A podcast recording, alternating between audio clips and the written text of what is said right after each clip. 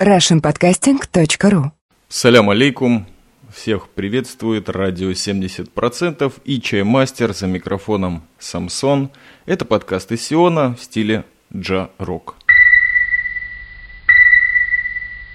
Как всегда, пятница на дворе, внутри, где-то в мире.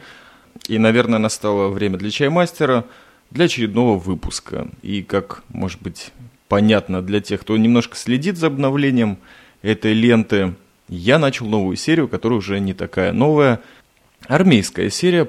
Понравилось мне записывать. Вот первый выпуск очень был им доволен. В какой-то мере, конечно же. Решил продолжить. Вот последний день октября этого уходящего месяца, наставшей, опять-таки, осени в Сионе. Сегодня попробую в очередной раз пофилософствовать, понять, ну и, может быть, что-то новое все-таки проглянется из этого выпуска.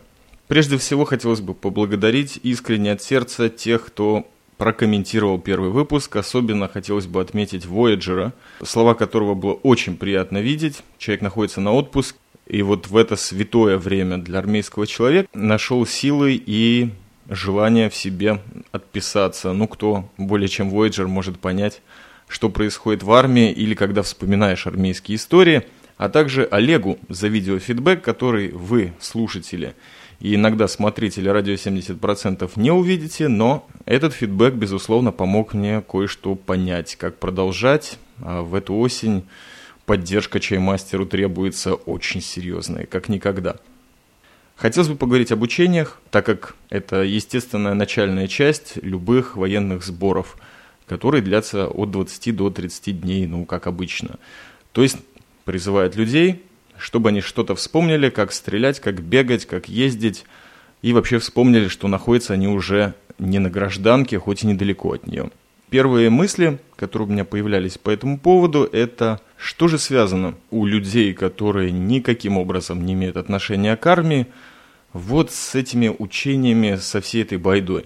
Приходит в голову два слова, это киберигра или киверигра, шапочками меряемся, и, конечно же, пейнтбол – есть некоторые мысли, может быть, не оригинальные, но, наверное, как-то они придут э, к окончательной своей формулировке, к концу подкаста, возможно. А пока расскажу просто о том, как все происходит. Итак, призывают в первый день, прежде всего, командный состав и всех товарищей вспомогательных служб, как то фельдшеры, повара, конторщики, писари, оружейники, кладовщики, шоферы – солдаты призываются в основной своей массе на второй день. Так что вот в первый день, когда ты приезжаешь, то большинство своих бразеров очень трудно увидеть, но видишь в основном весь офицерский состав, прапорщиков и выше, до начальника полка, который закономерным образом звание полковника, но о нем мы, может быть, попозже поговорим, если вам захочется услышать об этом интересном преподавателе математики. Сейчас пойдет речь не о нем, это точно. Итак, обычно нас просят приехать пораньше. То есть это записано в военной ведомости, где-нибудь там в 9.30 появиться почти на юге страны, что, соответственно, не делает практически никто, кроме оставшихся там 20-10% высшего состава и различных приближенных. То, чтобы никто не хотел этого делать, приехать ко времени, потому что все-таки это армейская система – нет, просто, наверное, никто не хочет торопиться. Это раз. Во-вторых, дело происходит в воскресенье. То есть автобусы и любой общественный транспорт уже забит под завязку и солдатами, и людьми, которые пытаются вернуться, поехать куда-то. И, в общем-то, это, наверное, не первая их остановка, потому что едут с севера на юг, с юга в центр, с центра вообще на какие-нибудь палестинские территории и так далее. И поэтому торопиться не очень хочется, особенно толкаться со всеми. Но неважно, каким-то образом все-таки приезжаешь, обычно я где-то к 10.30, к 11 подтягиваюсь, когда уже более-менее ясно, все накрыто и понятно. И приезжаем мы из года в год на одну и ту же базу, где, в общем-то, основная ее направленность – это подготовка именно резервистов перед их военными сборами на какой-то из территорий или областей центрального или южного военного округа. Так сложилось, что она со временем оказалась не очень далеко расположена от э, таких вот пограничных областей, недалеко от Хеврона, где, в общем-то, уже сами люди проживают, те, которые и составляют ту часть проблемы, с которой приходится сталкиваться в течение военных сборов. Поэтому люди там насторожены. кроме всего прочего, кроме э, тренировки резервистов, там есть еще школа следопытов. Но это очень интересно наблюдать молодых следопытов, которые в подавляющем количестве бедуины, и школа шоферов различных боевых машин, но не тяжелых, не грузовиков, а различных хаммеров, бронированных джипов и всего такого прочего, где и наши шоферы проходят э, соответствующую подготовку или э, вспоминание того материала пройденного за многие годы или, может быть, впервые призвавшись в резерв.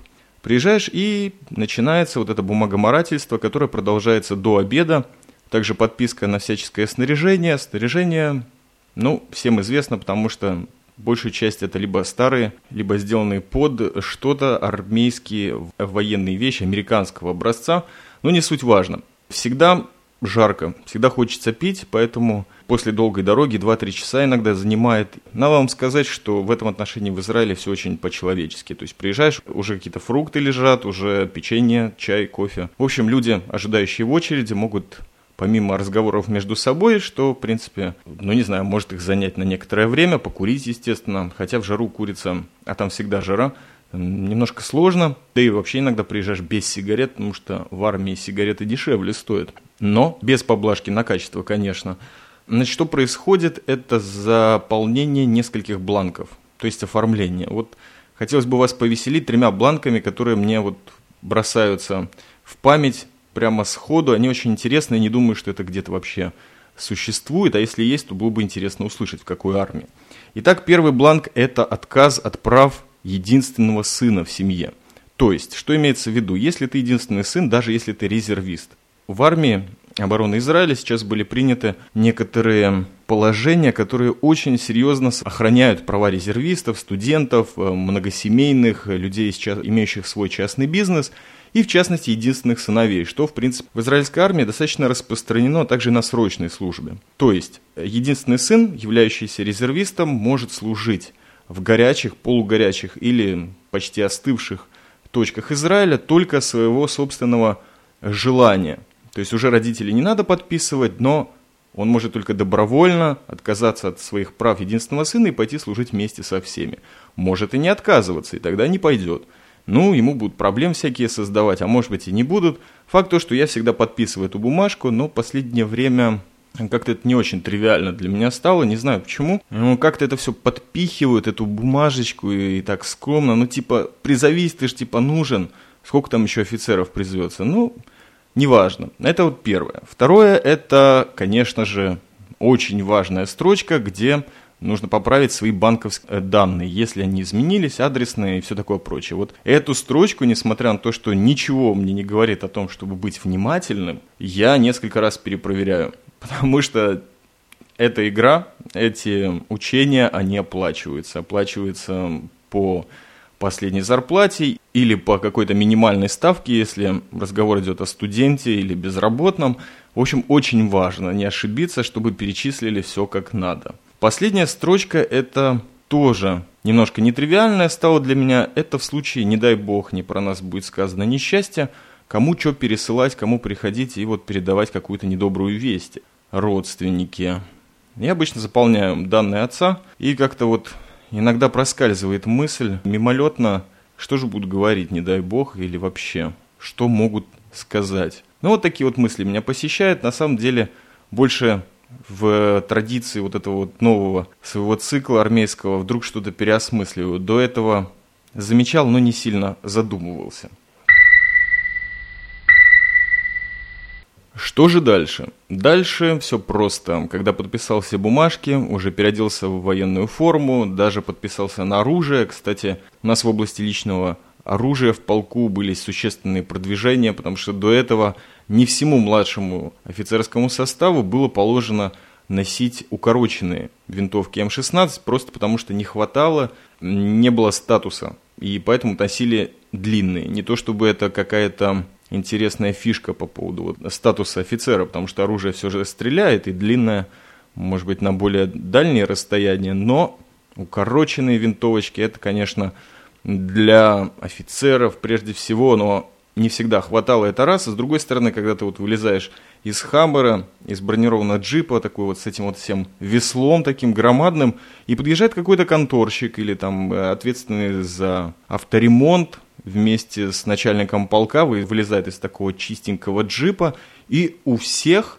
короткие винтовки. Вот как, объясните мне, вот этому писарю прописали, а мне вот человеку, который конкретно жрет пыль, конкретно должен выскакивать э, с невероятной скоростью, как Нео из Матрицы, из э, Хаммера, и бежать за каким-нибудь, не дай бог, террористом.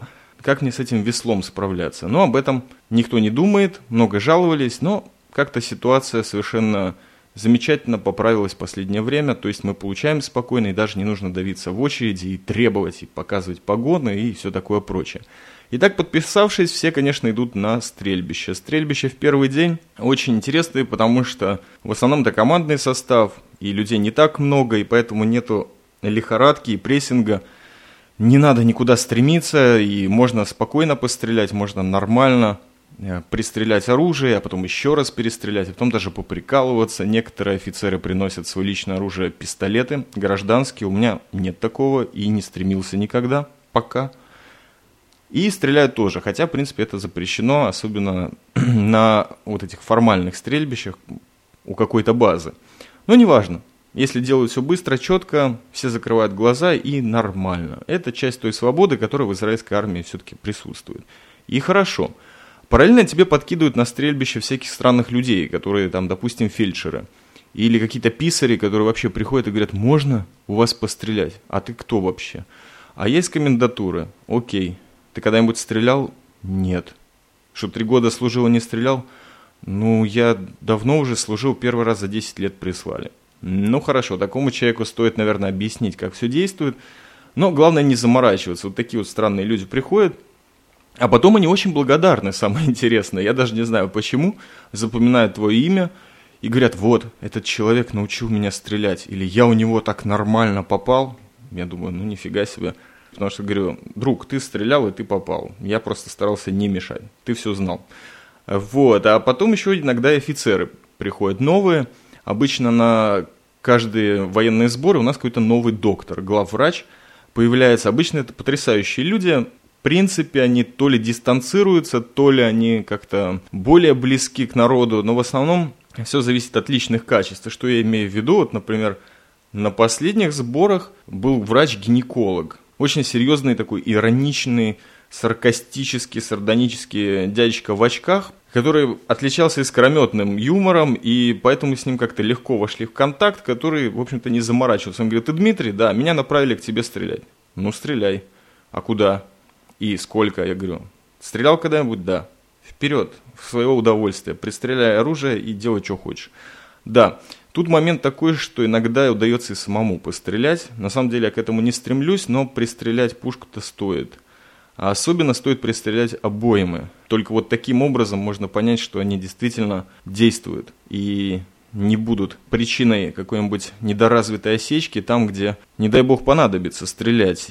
Но это обычно занимает от 5 до 10 минут, быстренько там. Все 5 обоим я не раскурочиваю, но последнее время все больше и больше тренируюсь стрелять без очков. Вот нахожу в этом какой-то свой кайф с одной стороны, а с другой стороны все э, поближе к действительности, потому что иногда в солнечных очках ходишь из-за очень яркого солнца на открытых пространствах, не всегда сработаешь. И надо вам заметить, что попадаю, что интересно. Еще не сбылась моя мечта пострелять с левой руки – как-то времени не хватает, там побольше нужно. Все-таки стрельбище для меня тоже имеет значение, хотя я их уже столько в своей жизни проводил, что главное не оглохнуть. То есть затычки я пихаю в уши так глубоко, что прям, не знаю, даже мозг затыкают, и телефона не слышу. На стрельбище, кстати, постоянная просьба это выключать телефоны, которые, конечно, никто не выключает, и даже вот интересно, когда все лежат, отстрелялись 12 человек, один человек с какой-то винтовкой, которая постоянно дает осечки, после каждой пули продолжает, все его ждут, и кто-то параллельно получает звонок, отвечает лежа, а, да, все нормально, я тут на стрельбище, тут, может быть, стреляет, неважно, все хорошо, я доехал, покушал. Вот, такие вещи уже очень трудно пресекать, потому что, ну, я не знаю, это, наверное, часть программы. Второй день. И третий, когда приезжают бразеры. На второй день обычно вечером еще и часть командного состава и часть солдат уходят, чтобы как бы подготовить все то, что происходит на военных сборах дальше, то есть на той точке, где мы будем служить. Как-то они там проходят какие-то инструктажи уже по месту событий, и поэтому вот постоянная ротация человеческого состава происходит. Что приятно, потому что когда начальники обычно во главе э, с комполка уезжают, так вот как-то свободно становится, легко, можно уже далеко за полночь посидеть и даже выпить. Надо заметить, что с бразерами все нормально, и вот эти вечера, они, конечно, потрясающие, когда в конце стрельбищ, в конце безумных инструктажей тебе хочется просто, я не знаю, что-то такое вот, вроде и не заснуть, и звонить никому не хочется, и вообще ни с кем особо общаться не хочется, хочется с бразерами посидеть. И вот так и получается. Обычно все где-то так 10 к 11 собираются в отдельные палатки и достаются настоящие русские деликатесы. Там селедочка, водочка, в основном, конечно же, пиво, иногда консервы, черный хлеб, сало обязательно кто-то привез из Беларуси или кому-то прислали с Украины, или просто приехал родственник и пошли все рассказы о той гражданской жизни, которая, в общем-то, может быть, не всех нас интересует, но как-то вот в этом братстве звучит потрясающе юмористически. Ну и всегда есть человек, который расскажет, как же он эту армию ненавидит, как же она ему ломает строительный бизнес, и как же ему пришлось все поменять из-за этой армии. Это тоже воспринимается с юмором, параллельно в течение беседы кто-то отваливает свою палатку, а кто-то отваливается тут же на раскладушку и начинает храпеть, и тут же начинается новая дискуссия, кто как храпит, кто что говорит во сне, кто толкается, кто вскакивает и кто сколько там в туалет выходит ночью. Вот так вот все и проходит вечерами, это очень приятно. Факт тот, что действительно много устаешь. От чего устаешь? В основном не от стрельбища или от беготни какой-то, а вот от инструктажей. Потому что инструктажи в основном мало меняются. А что имею в виду? Прежде всего, это, конечно, замечательные начальники, которые приезжают из данной области, в которой мы должны будем служить, и долго, иногда 2-3 часа, что-то показывая на карте, что-то показывая через проектор с компьютера, у которого постоянно подвисает Windows, или который заходит в какое-то безумное состояние слип и стендбай, с которого его, по-моему, только терминатор может вытащить. Вот это все долгое-долгое объяснение, что здесь случилось так-то, а потом вот эти бесконечные фильмы о безопасности, что нужно разряжать винтари при входе на базу и все остальное, как танк наехал на Хаммер, Хаммер перевернулся с какой-то вообще мертвой скалы суицидников, и как вообще попали в засаду. Вещи, которые, по сути дела, ты так смотришь, и вот у тебя, у тебя никогда в жизни не, не случались, никогда не происходили, э, ты только о них был наслышан. А если происходили, то все было гораздо по-другому. Либо очень худо относительно того, что показывает, либо гораздо более профессиональнее. И вот это греет душу, что не греет душу, что эти фильмы, они из года в год, то есть из, на протяжении, наверное, 12 лет они не меняются по качеству. Все те же вот заставочки, все та же музыка. Складывается впечатление, что монтажер, режиссер, актеры все тоже на протяжении всех 60 лет существования израильского государства. Но, может быть, я здесь немножко преувеличиваю, но фильмы эти смотрятся как полное говно. То есть их даже трэшем нельзя назвать, потому что как бы присутствует какой-то контент, вроде серьезные вещи объясняют, тяжелые, опасные случаи, которые почему-то учащаются из года в год. Но это подается так, что у тебя кроме отвращения к тому, что ты видишь, ничего не складывается. Поэтому на первых же секундах многие люди начинают перекидывать смс-сообщения, засыпать, что-то там читать или тихо переговариваться. И вот поддержанием дисциплины должны заниматься офицеры. Чем я, в общем-то, не занимаюсь, потому что сам иногда тихо сижу в углу, чтобы меня не видели. Но вот на последних инструктажах между вот этими подремываниями тяжелыми, потому что ты все время как очухаешься, ты «Ох, меня же видели, я же офицер». Это, конечно, личный пример. А может быть, я еще и храпел, но все это быстро-быстро с меня слетает, потому что не хочется об этом думать. Фигня это все. Ну, чтобы не заснуть, одалживаешь у бразера какую-нибудь серьезную трубку мобильного телефона, включаешь Аську и пытаешься понять, вот кому можно написать из армии сообщение по Аське. Вот Вэлла выловил в последние сборы, насколько я помню, и все. Все эти неинтересные и совершенно потрясающие по влиянию на сонливость солдата инструктажи когда-нибудь заканчиваются, все равно ничего не понимаешь, что происходит в том месте, откуда ты пришел, и с трудом иногда понимаешь, где это находится. Потому что уж такая горячая точка, насколько знаешь Израиль, Сион, не представляешь себе, что, что там происходит и где мы все сидим, и какая там пища, и об этом не хочется думать, потому что сколько не спрашивай, вот людей с места событий все равно не поможет. Они как бы очень серьезно заточены, так как обычно это люди, которые уже по контракту служат многое количество лет, они вообще не понимают, ну это резервисты вот эти вот, их вечно хавчик, телки, и насколько домой можно выезжать безопасно интересует. Но что ж делать? Извините, резервисты и контрактники это две большие разницы, и даже не как в Одессе, а как здесь, в Сионе в последний день происходят инструктажи такого плана. И здесь они мне очень нравятся. Во-первых, потому что это идет постоянная ротация между классами обучающими. Все время нужно двигаться. Туда перешли, здесь час, здесь 40 минут. И все это откладывается на последний день, и что-то уже, к счастью, к нашему великой радости иногда отменяется. И поэтому как-то так вот более живенько происходит, и не на 2-3 часа зависаешь. Есть обязательно саперный класс, связь, медпомощь, есть э, что-то связанное с химическими атаками, тоже что-то такое объясняют. Есть по вождению, кажется, и вот сейчас мне уже трудно вспомнить. Смысл в том, что единственный из года в год класс, к которому я отношусь очень серьезно и стараюсь не засыпать, и там действительно постоянно обновляется информация, и она немаловажна. Для жизни это, конечно, медпомощь. Обычно вот эти вот солдаты, которые инструкторы проводят, обычно это проводит какой-то местный фельдшер, молодой паренек, которого уже достука достали вот эти все 20, 30, 40, 50-летние люди, которые приходят, курят на уроке, ржут, смеются, разговаривают по телефону. Вот настолько ему эта вся рутина достала, что он уже просто не имеет сил с этим всем справляться и так даже замечаний не делает. Вот на самом деле это меня немножко смущает. Ну, во-первых, потому что сам был инструктором, и как-то за бразера обидно. Во-вторых, вещь действительно важная, потому что кто там помнит, какие точки нужно зажимать при кровоизлиянии из артерий или раны. Может быть, всегда вот это то, что постоянно обновляется, где есть техники, где есть постоянно новые инструментарии. И вот мне лично это интересно послушать. И я постараюсь, чтобы те солдаты, которые со мной находились, их тоже как-то вовлечь в это и помочь инструктору. И вот ты видишь, как твое намерение с желанием этого человека побыстрее закончить как-то вместе комбинируется, и в конечном итоге он даже что-то от себя говорит. Что-то, что он знает, но никогда не имел шанса выдать это наружу. Вот это один из тех уроков, который мне очень нравится. Конечно, как офицер нужно было бы на всех уроках себя так вести, но, например, саперные инструктажи не меняются из года в год.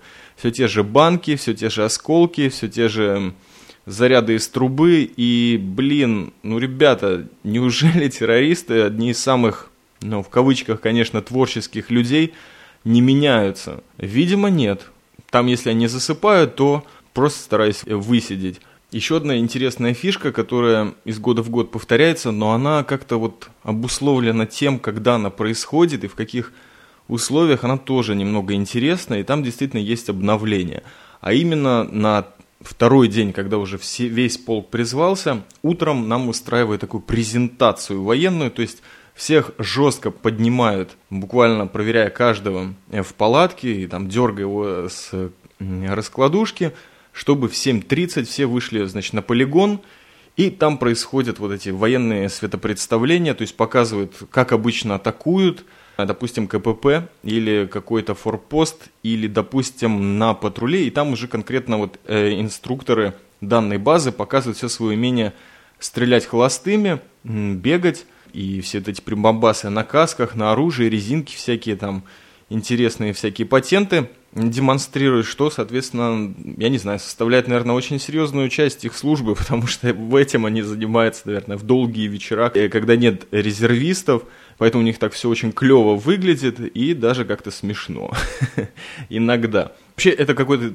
такой интересный военный театр, который рано утром, в 7.30, когда все там полукурят, полузапивают принесенным на полигон, э, как это называется, какао, что ли, ну такие вот шоколад в пакетиках, э, жидкий, холодный и различные там булочки. Вот где-то между этими пережевываниями и перекуриванием и переговорами ты смотришь вот такой вот военный видеотеатр вживую, где там стрельба, где беготня, где очень интересные вот эти все роли, где люди переодеваются в арабского террориста или арабская семья в доме, неожиданно оказавшаяся, куда забежали представители э, армии обороны Израиля и что-то хотят там проверить, узнать или хотят вытащить оттуда какого-нибудь человека из списков внутренней разведки. Или другая ситуация, когда на КПП приезжает какая-то машина, арабская, ее останавливают, они что-то начинается какой-то вот ругань, не знаю даже, что-то такое начинается, в общем, конфликтная ситуация, и тут же подбегают две девушки, одетые обычно в спортивные костюмы, видеокамеры, и они, значит, презентуют себя как корреспонденты каких-то вот иностранных служб медиа новостей, и, конечно же, все снимают вживую, live, CNN и все такие дела. И вот как настоящий израильский офицер или начальник КПП или сержант, или простой солдат должен себя вести, как он должен их аккуратно отодвигать, не разбивать камеры, ни в коем случае не брать телефон у этих девушек и говорить на своем корявом английском, и параллельно конфликтную ситуацию трансформировать в мирную, чтобы ничего, не дай бог, не закончилось, или вообще следить. Может быть, ситуация из моей сбивчивой лексики вы что-то понимаете, да, это достаточно веселый такой будильник с утра, и вот он существует только в армии. На этом, наверное, все по поводу инструктажей, кроме того, что на последнем, на последнем вот этом вот марафоне различных уроков, перечисленных выше, я потихоньку посылал солдат очень важную тему. Оформить для себя последние где-то вот часы нашего нахождения на, на базе прошел слух, что меняют новые ботинки – а так как мы много ходим, бегаем и передвигаемся, нам нужны легкие ботинки, такие синей полосой, то есть не тяжелые, как у писарей, тех людей, которые, да, это какие-то вспомогательные службы, им такие вот военные ботинки не нужны. Так вот, извиняешься перед инструктором и потихоньку объясняешь, что нужно все делать быстро, и там есть очередь, и что нужно подготовить. Вот посылаешь, чтобы впервые можно было эти легкие ботинки поменять на то, что у тебя есть, потому что у резервистов это действительно проблема, ботинки разваливаются, иногда прям по ходу патруля, и это, в общем-то, и у меня было. естественно, что я первый, который поменял эти ботинки, потому что пользуюсь вот такой вот властью своей, посадить солдат, объяснить конкретно ситуацию, начать урок и самому сбегать. Естественно, что как любой маршрут, офицер должен пройти его прежде всего первый. И в лучших традициях, советских, израильских.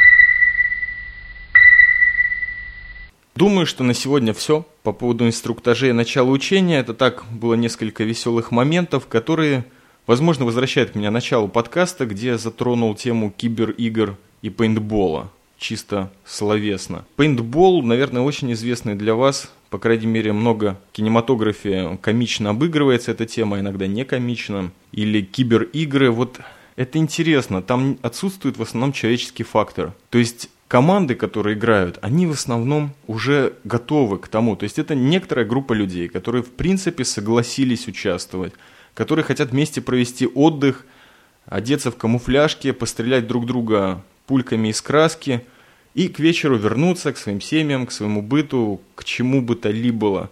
Но все это игра. Такая игра на несколько часов, которая в любой момент для каждого может закончиться. Вот такое вот, несмотря на все комические моменты на учениях и, может быть, вообще на военных сборах, ты понимаешь, что где-то это тоже игра, но тут же, это наоборот, ужасаешься этой мысли, э, мысль об игре у тебя возникает только из-за бесконечных вот этих абсурдных ситуаций, которые у тебя по ходу действий службы происходят. Ты понимаешь, что это не пейнтбол, не учение, потому что пули настоящие, и они стреляют, и когда на тебя кто-то с осечкой разворачивается с дулом или стреляет после отбоя, это уже не смешно. И это не весело, потому что от этого может кто-то пострадать, не дай бог. То есть э, это реально не игра. И людей, самое важное, свою команду ты не всегда выбираешь. И не все они одинаково подготовлены. Как я уже сказал, некоторые люди просто впервые стреляют или в первый раз приходят эти военные сборы резервистов. И поэтому очень нравится мне то, что я стараюсь это как-то более-менее юмористически подать, но на самом деле это не так весело. Просто хочется немножко раскрасить реальность, которая радостна, комична, но как-то по-другому. Как-то, может быть, как не объяснить. Почему это выглядит как отпуск иногда?